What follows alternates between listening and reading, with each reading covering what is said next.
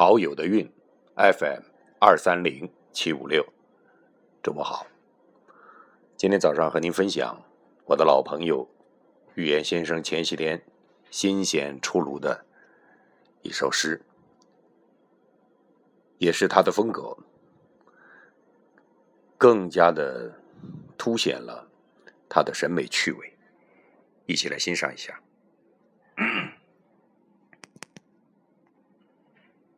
这首诗的题目叫《秋后问斩》。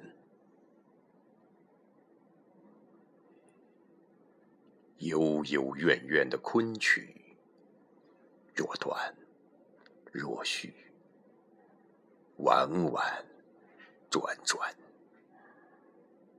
从春寒料峭到繁花怒放，红肥。绿瘦，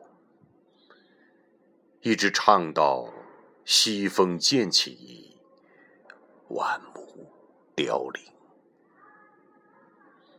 偌大一颗头颅，在万众瞩目的围观中，在刽子手开声吐气的吆喝中，在一闪而过的刀影中。从高高的刑台上咕噜噜的滚落，然后慢慢停下，最后停在干枯的草地上。这一生中最后的硕果，仿佛必须等到秋天才会堕落。这就是语言先生的这首新晋创作的《秋后问斩》。语言是我的发小，我非常了解他。他对这个世界从来都是怀疑的，大多数的时候，表面冷静的表情之下是愤怒的、质疑的。所以，我想他的艺术、他的诗作、他的审美，在超越了。抽象表现主义，在超越了理想的精神，在超越了大多数的艺术理论之后，他仍然陷入了一种存在主义的一种世界观当中。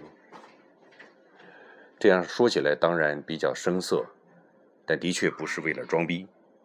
我太了解他了，他这样的一种观察世界的态度，这样的一种审美的态度。